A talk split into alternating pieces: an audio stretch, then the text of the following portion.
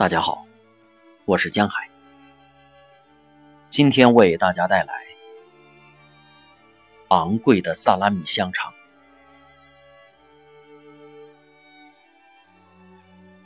刚开始的几天，那种感觉是五味杂陈的。有两件事我还记得：害怕与受辱。发生了那么多事，却没有任何通知。政府默不作声，医生也一样。地方单位等省政府的指示，省政府等明斯克，明斯克等莫斯科。这是一段又臭又长的连锁关系。只有少数人在顶端下达命令，结果使我们毫无防备。这是那些日子里最主要的感受。极少数人掌控着我们的命运，掌控着上千万人的命运。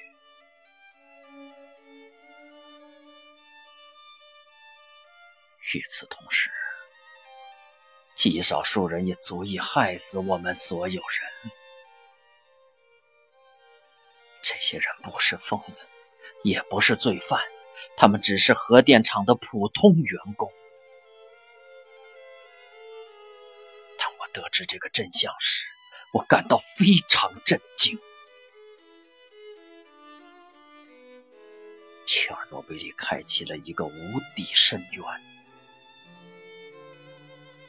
就连克雷马集中营、奥斯维辛集中营，还有犹太人大屠杀都比不上。一个人用斧头、弓箭，或者用手榴弹和毒气室，也杀不了所有人。但是用原子的话，我不是一个哲学家，我不会讲大道理，我只会告诉你我记得的事。开始的几天，大家都很恐慌。有些人去药店，把所有碘液都买光了；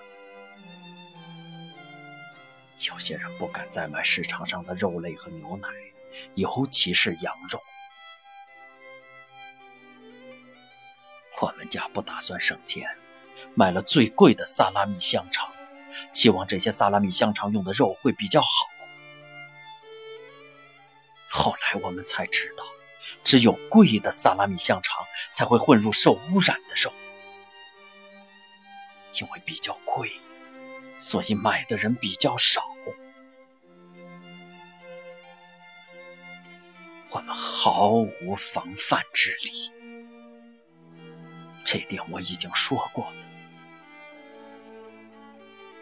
我想说说别的事，有关苏联时期的我们这一代。多半是医生和教师，是当地的知识分子。我们有自己的小团体，常在我家聚会、喝咖啡。其中有两人是我的老朋友，一位是医生，他们都有孩子了。我明天要搬去跟我父母住。那位医生说。我会带孩子一起走。如果他们生病了，我永远无法原谅自己。但是报纸上说几天内状况就会稳定下来。另一个朋友说，军队来了，还有直升机和装甲车，广播里也说着同样的话。医生说。你应该带孩子一起走，带他们离开这里，把他们藏起来。这不是战争，我们无法想象发生了什么事。忽然间，他们彼此抬高了音调，最后演变成互相责难与指控。如果每个人都像你这样怎么办？我们还会赢得战争吗？你在出卖你的孩子，你的母性本能跑到哪里去了？真是不可理喻。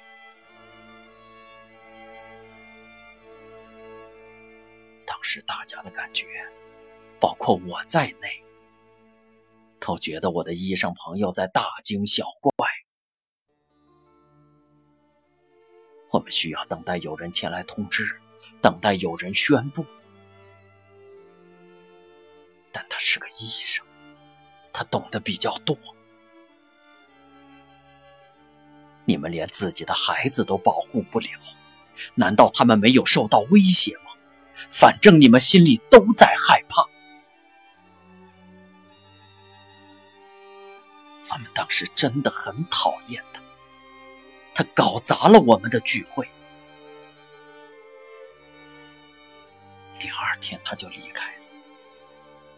我们则把孩子打扮得漂漂亮亮，去参加劳动节游行。我们可以选择去或者不去，没有人强迫我们，也没有人要求我们参加。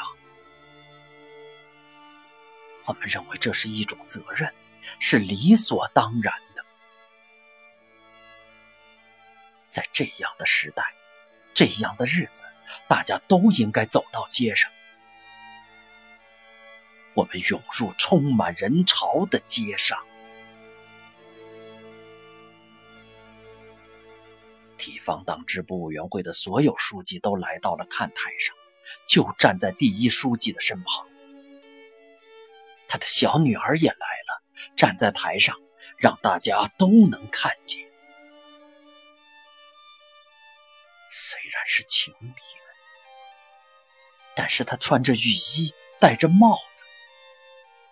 而第一书记则穿着军大衣。现在他们仍旧现身了，我记得很清楚。